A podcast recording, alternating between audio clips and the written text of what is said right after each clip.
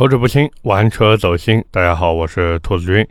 今天啊，咱们来聊一台很多朋友都想让我去聊的车子，那就是沃尔沃的 x C 六零。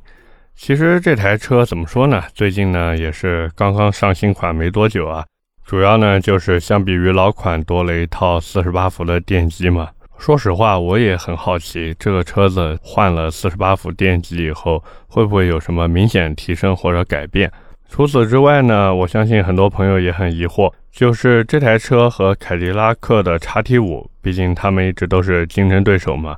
那在这两台车当中，应该怎么选，也是很多朋友关心的一个问题。那么话不多说，我们直接进入正题，一起来好好的聊一聊沃尔沃 x C 六零这台车。先和大家聊一聊我去 4S 店的一个过程吧。其实我们家离 4S 店不是特别远啊，基本上开车十来分钟就到了。那我去到 4S 店以后呢，我发现就是人真的不少，基本上都是家庭组团去看车的。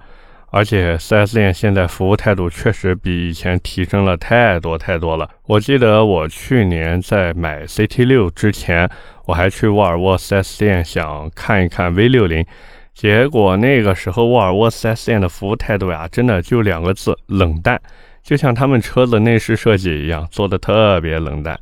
但是现在你去沃尔沃的 4S 店，你会发现，哇，那销售好热情啊，给你端茶送水，给你嘘寒问暖。我在看车的时候，那个销售就一直在旁边站着，然后时不时的还给我讲解两句。所以整体的服务水平呢，确实会比以前高不少。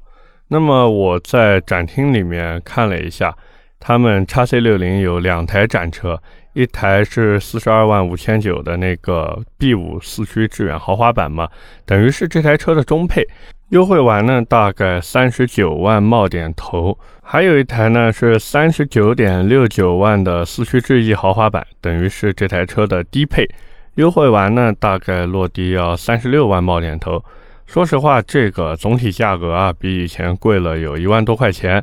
基本上目前主销的呢，就是这两个版本的车型，价格呢也没有什么空间。你要想买，你就订车，然后等一到两个月，并且呢也没有什么送的东西，只能送你一个免费的首保。实际上，这台车还有一个 B 四智行豪华版，也就是指导价三十七点三九万的那个最低配，是一个前驱车。除了这个最低配以外啊，其实都是四驱版本嘛。一般这个最低配的版本没有人买，厂家呢也不排产，就是为了拉低指导价，然后做做样子。基本上你要买的话，还是要从三十九点六九万的版本看起。除此之外呢，你说如果我想贷款买车也可以，现在有十八期的免息，能贷八万块钱。不过回头想一想，三十多万的车靠四十万了，就只给你贷这么一点钱。说白了，也就是意思意思，做做样子嘛。那你说有没有别的贷款政策呢？其实也有了，最划算的呢就是那个三十六期的低息贷款，年化利息大概百分之二点六，最多能贷车价的百分之八十。这个贷款政策呢还可以，确实还可以，毕竟只有年化二点六的利息嘛。但是不管你用哪一种贷款方式，基本上都是要交三千块钱的贷款手续费，这个是跑不掉的。所以基本上目前叉 C 六零就是这么一个市场情况。你要觉得可以呢，就现在去买；你要觉得想再等等呢，反正也行。沃尔沃的车子一直都属于随用随买的那一种，它的价格变动一直都不是特别的大。然后我在 4S 店里面跟那个销售聊天的时候啊，我问他，我说现在凯迪拉克叉 T 五也是缩水优惠，你们沃尔沃也是缩水优惠。那你们这个之间还打不打价格战了？销售呢就跟我说，之前不缺芯片的时候呀，还和凯迪拉克对打一下，价格嘛也是互相之间玩跳水。现在芯片短缺了，大家反正都在维持价格。我说那来买沃尔沃 x C 六零的人会不会去对比一下 x T 五呢？他说会的，但是又不完全会。一方面呢，凯迪拉克设计很多客户过来都说不喜欢，觉得有点笨重，然后内饰呢也没有那么好看。我说沃尔沃的也不好看，他说问题就出在这边，两家都不好看的情况下，那就看谁家的味道小了嘛。哎呀，这句话说的真的，我作为凯迪拉克的车主表示深有同感。那个味道大的呀！我买到车之后，基本上散了一个多月才把味道散掉。另外呢，销售也跟我说，买沃尔沃的客户主要就是追求安全性。凯迪拉克的安全性呢，也不是说不好，但是在主被动安全配置上做的确实没有沃尔沃那么齐全。所以客户对比来对比去，自然而然就是互相分流嘛。喜欢凯迪拉克的就买凯迪拉克，喜欢沃尔沃的那就来买沃尔沃，就那么简单。接着呢，我就问销售，我说那这个车子现在保养大概多少钱，对吧？他说后期维护保养呢会比凯迪拉克稍微贵一点，小保养呢一千两百块钱，大保养多一个空滤要一千五百块钱。哎呀，我算了一下，这个多一个空滤等于多了三百块，我就很好奇啊，你到底是什么空滤要卖三百块钱？你又不是像 KN 或者 BMC 那种高流量进气空滤，对不对？你就是一个普通的不能再普通的原厂空滤啊，你要卖三百块，我有这三百块钱，我都买两个慢排的空滤了，对不对？所以我就很疑惑，之前沃尔沃说自己已经降低了车辆的零整比，还有车辆的养护费用。说实话，真的，你要去买了沃尔沃，你会发现还是贵。我要有这个钱，对吧？你想想看，做一次小保养一千二，多一个空滤一千五，我在外面哪怕用嘉实多极护全合成机油，配慢排的机滤或者马勒的机滤，我估计七八百块钱就搞定了吧。如果再碰上那种什么某虎养车、某东养车搞活动，哎呀，你这做一次保养的钱，我在外面都能做两次了。当然啊，它的这个官方保养也没有说一无是处。它有一个服务，我觉得还挺好的，就是免费取送车。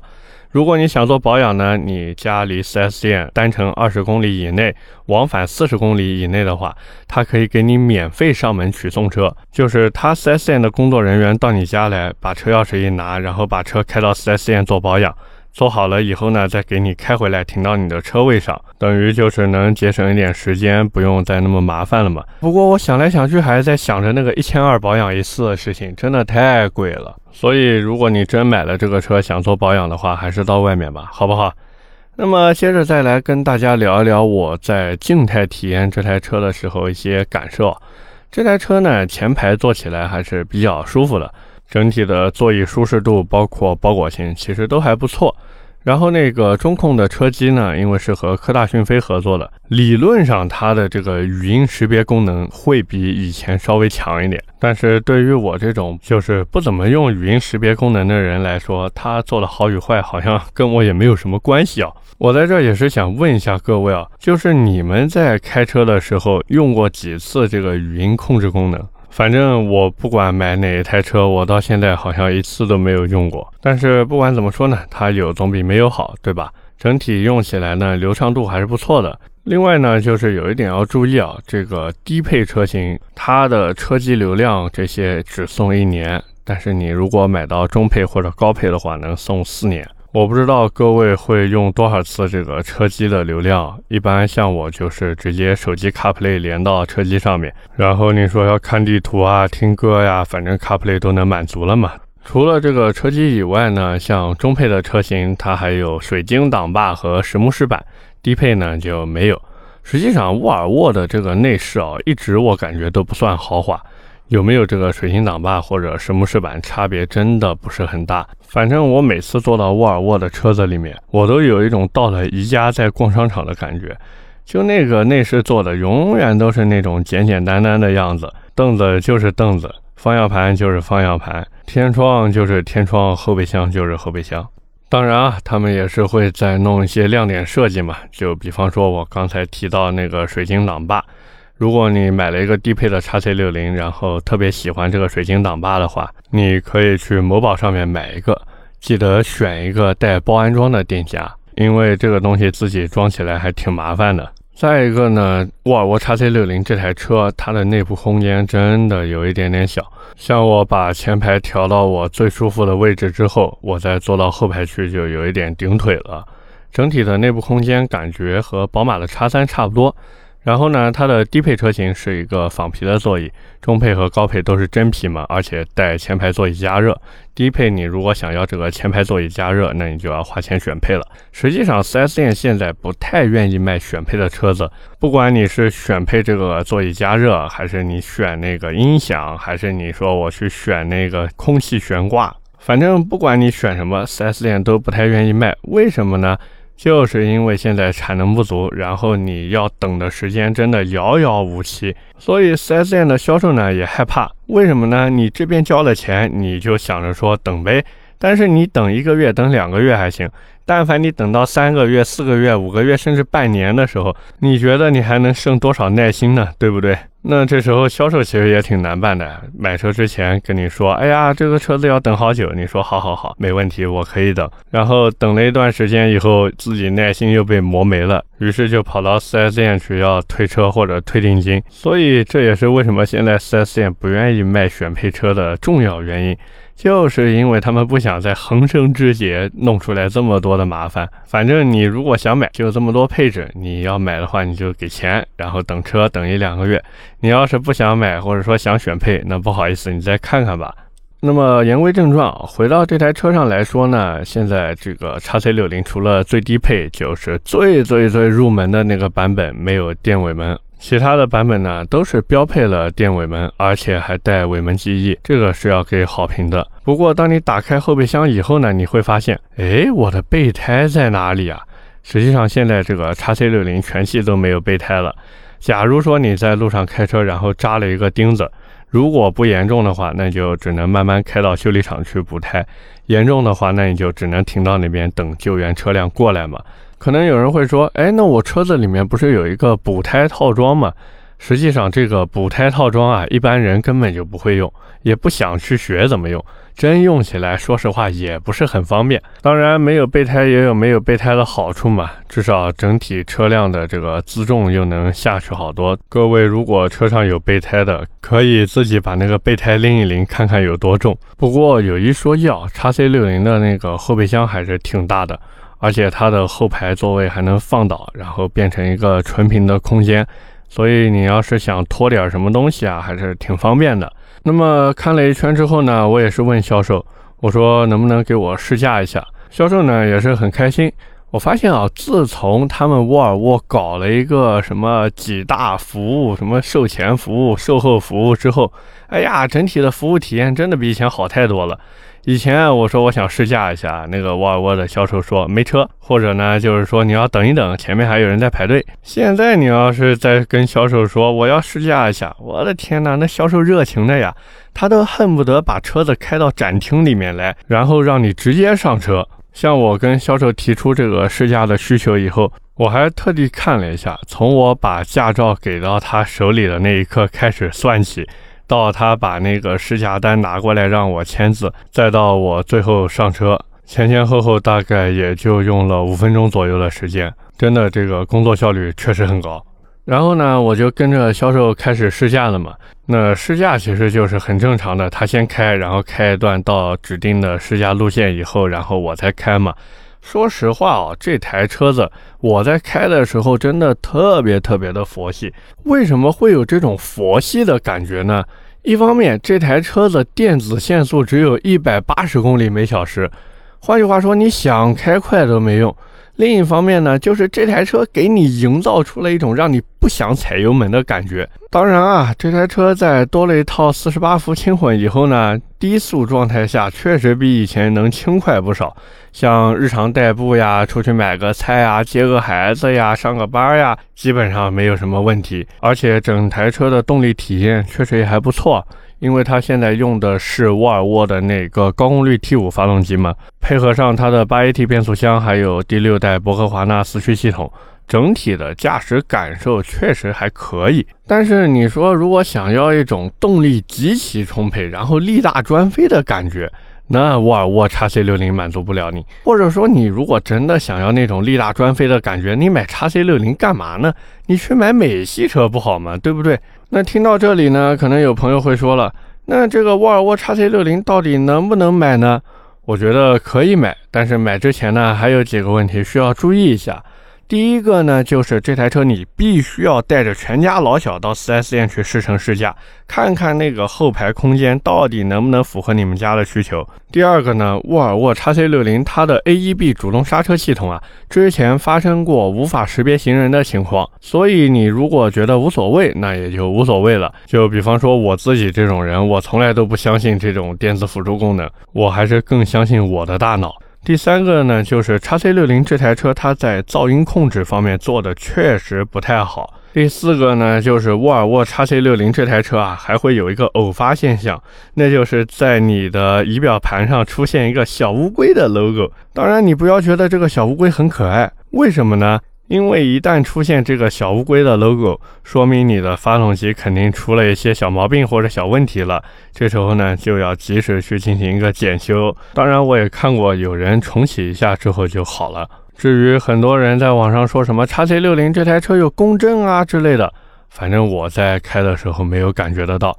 有可能是我这个人不太敏感，也有可能是他们太敏感，也有可能是他们运气不好买到了这种带共振的车子。反正不管什么因素吧，我是没有体验到。各位呢也可以去 4S 店试驾一下，反正试驾也不要钱，对不对？而且沃尔沃里面那些零食啊，还有饮料啊，确实不错，这也算是一个小羊毛可以薅吧。那么接下来呢，也是来聊一个大家最喜欢听的话题，那就是沃尔沃 x C60 这台车它到底能不能改？或者说，如果想改的话，应该怎么改呢？首先啊，现在这个沃尔沃 x C60 它全系都是胎宽二三五的轮胎，不管是十八寸也好，十九寸也好，反正胎宽都给你弄二三五。我觉得这个胎宽呢是有一点不太够用的，大家可以参考沃尔沃 x C60 T8 版本去换一套二五五四零二十一的圈胎。如果你觉得二十一寸的圈胎实在有点大呢，那就换一套二五五四五二十的圈胎，轮毂呢弄一套国段其实就可以了。二十寸的大概九千块钱，二十一寸的呢大概一万块钱。我之前看有不少听友发私信给我说，能不能帮忙买轮毂或者买其他的改装件。哎呀，你们要是真的愿意让我赚这个钱的话，我没话说了，好吧？那么言归正传啊，这个轮胎呢可以用倍耐力的 PZ 四。为什么会推荐这个轮胎呢？主要是因为这台车噪音控制，反正也就那么回事了嘛，胎噪不胎噪的无所谓啦，对吧？抱着一颗破罐子破摔的心。与其追求所谓的低噪音，还不如直接去追求一定的性能。再一个呢，就是这台车啊，它的原厂的刹车条感，我总觉得有一点点奇怪。如果你跟我有一样的感觉，或者觉得原厂的刹车力不太够的话，可以换一套大四活塞的刹车，这样对安全性也能有进一步的提升嘛。毕竟你买沃尔沃就是为了安全，那现在安全上再加上一份安全，多好呀！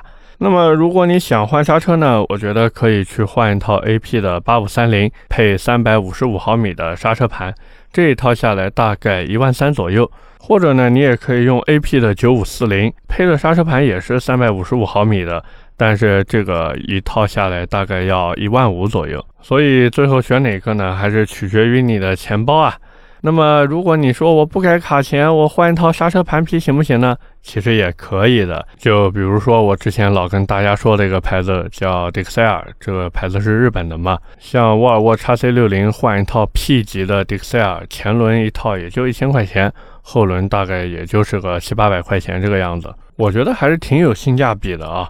那么除了刹车这一块呢，还建议大家可以换一套高流量进气风格，这也是我跟很多朋友都在推荐的。因为换完以后呢，确实对进气量的提升有很大的帮助，并且这个东西卖的确实不贵。你像叉 C 六零这台车，它如果用 KN 的话，那 KN 的高流量进气风格，我记得没错，好像是个七百五十块钱左右。如果你说想要性价比再高一点的，那就去买 BMC 吧。这个 BMC 给叉 C 六零用的高流量进气风格呢，大概五百五十块钱这个样子，比 KN 要能再便宜一点。但是性能上呢，确实没什么差距。所以如果你真的想换，我还是推荐各位去买 BMC 的吧，好不好？除了这个高流量进气风格以外啊，还可以考虑换一套 NGK 的一铂金火花塞。这个东西呢，不要急着换，你等需要换的时候，直接去把它换掉就可以了。就是不要用原厂那个火花塞，用 NGK 的就行。NGK 的这一套呢，八百块钱左右，四根，非常的好用。至于什么短弹簧呀或者避震器啊，我是觉得真没必要弄了，因为你换完这些，不管是短簧也好，还是避震也好，你的车身肯定会降低嘛。你要是想车身低，你买 SUV 干嘛呢？你去买个旅行车不好吗？你如果实在是想要提升一点操控性的话，我觉得可以去换一套 b r s i n 的 B 十二套装，价格呢大概八千块钱这个样子。同样，这台车呢也是可以刷 ECU 的，包括有 r i s h i p 的外挂电脑呀，也有直刷的程序。不过我还是那句话，真的不推荐大家给这台车做程序。因为你追求大马力的话，你买沃尔沃 x C 六零图什么呢？并且原厂这个二百五十匹、三百五十牛米的动力不够你用吗？对于大多数人来说，这个动力真的很够用了。所以听我一句劝吧，真的不要给 x C 六零改动力了，好不好？那么最后呢，也是大家很关心的一个问题啊，那就是沃尔沃 x C 六零和凯迪拉克 x T 五到底该买谁呢？说实话，我还是推荐大家去买沃尔沃的 x C 六零。可能有人会说，哎呀，兔子，你一个美系粉丝，你竟然去推荐人家买一个沃尔沃，你不纯粹了，你是不是变心了？不是这个样子的。啊实际上呢，凯迪拉克 XT5 现在的产品力确实会比沃尔沃 XC60 再逊色那么一点点，不管是整体的外观设计也好，还是内饰设计也好。真的有一点点对不起它的价格，而且你如果真的是为了家用，然后去买一台凯迪拉克的话，那你为什么不去买一台叉 T 六呢？两台车真的差不了多少钱，够一够真的能够上。而当你够到了叉 T 六以后，你回头再看叉 T 五的那个外形，再看叉 T 五的那个内饰，再看叉 T 五的那个空间，你会发现，嗯，我选择叉 T 六是正确的。所以我的答案很明确了。就是如果让我来选择沃尔沃 x C 六零和凯迪拉克 x T 五的话，我还是会选择沃尔沃的 x C 六零。那么最后呢，我们也是来做一个小小的总结啊，就是沃尔沃 x C 六零给我的感觉呢，就是这台车总体质感还是可以的，但前提是你不要去和那些一线豪华品牌进行对比，尤其是啊，千万不要去和奔驰进行对比，因为一旦你看完奔驰以后，你再来看沃尔沃的话。你会觉得我的天哪，这个内饰真的太冷淡了，所以以至于就想了半天，都觉得买叉 C 六零到底图个什么？你说它空间嘛也不大，内饰嘛也不豪华，动力嘛也就那样，价格呢也没什么优势。回头呢你又会想，哎呀，它又是个沃尔沃，内饰呢没什么味道，而且安全性也好，想来想去都觉得纠结。你说这钱花的值吧？确实也值。你说不值吧？确实也有点不值，非常非常的难受。当然啊，最后去买沃尔沃的呢，基本上都是不会纠结的。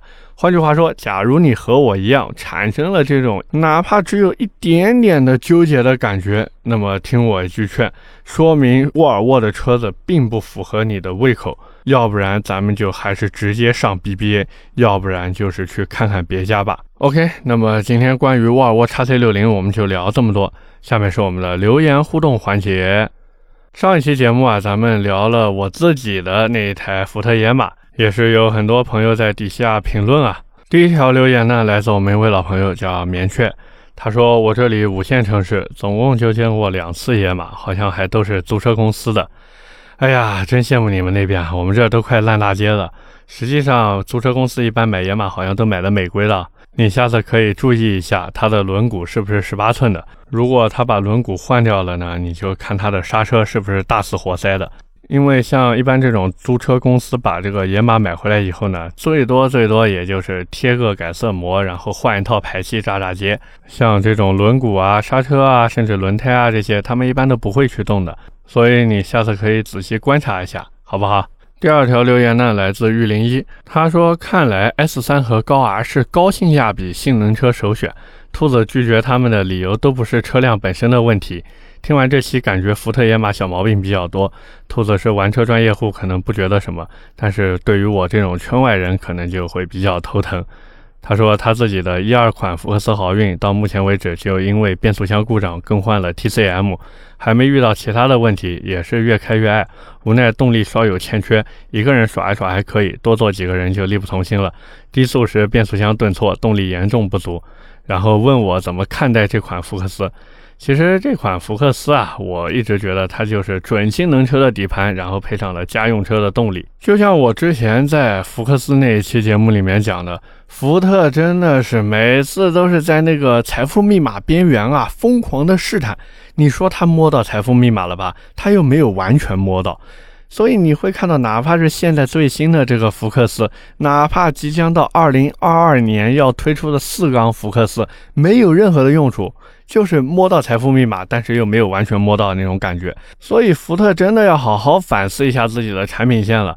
你们能不能坐车的时候不要老是啊，工程师觉得什么好，然后你们就觉得什么好？不是这个样子的。再不行，你们可以来听听我的节目嘛，你们听一听一个资深的福特车主他到底想要的是什么？OK，我们要的很简单嘛，把你锐际的那套动力总成给现在的福克斯用上，然后卖他个二十小几万。我真的劝福特好好考虑一下吧，好不好？我连名字都帮你们想好了，就叫福特福克斯 RS。S line，因为你 ST line 是一点五 T 的版本嘛，你二点零 T 肯定要往 RS 上面去凑，对吧？多好的一件事，你们偏不动。哎呀，真的是。最后一条留言呢，也是我们一位老听友的，他叫马克马，他说二点三 T 的野马才是最成功的野马，帮这个车型活到了今天，圆了中产阶级孩子的跑车梦，靠自己奋斗够一够也能够到。这车我想了两年，到买的时候还是退缩了。不是爹妈的钱下不去手，偷笑。他说花四十万，但凡有点商务需求，出行还得换车，家用也用不了。希望这车能活到我快退休那时候，可以买一辆。准备生个儿子，就叫马思唐。他是因为姓马嘛，他思是思念的思，唐是咱们大唐盛世的唐。他说留一点念想，顺便也能告诉他，就是他干掉了我的野马。哎呀，兄弟，你这个名字取得太溜了。那么我也是祝你早生贵子，同时呢，也能早日开上你喜欢的 Mustang，好不好？OK，那么我们今天节目就到这里，也是感谢各位的收听和陪伴。点赞、评论、转发是对我最大的支持。我的节目会在每周二和每周四的凌晨更新，这样各位早晨一起来就能听到我的节目啦。我们下期的节目接着聊，拜拜。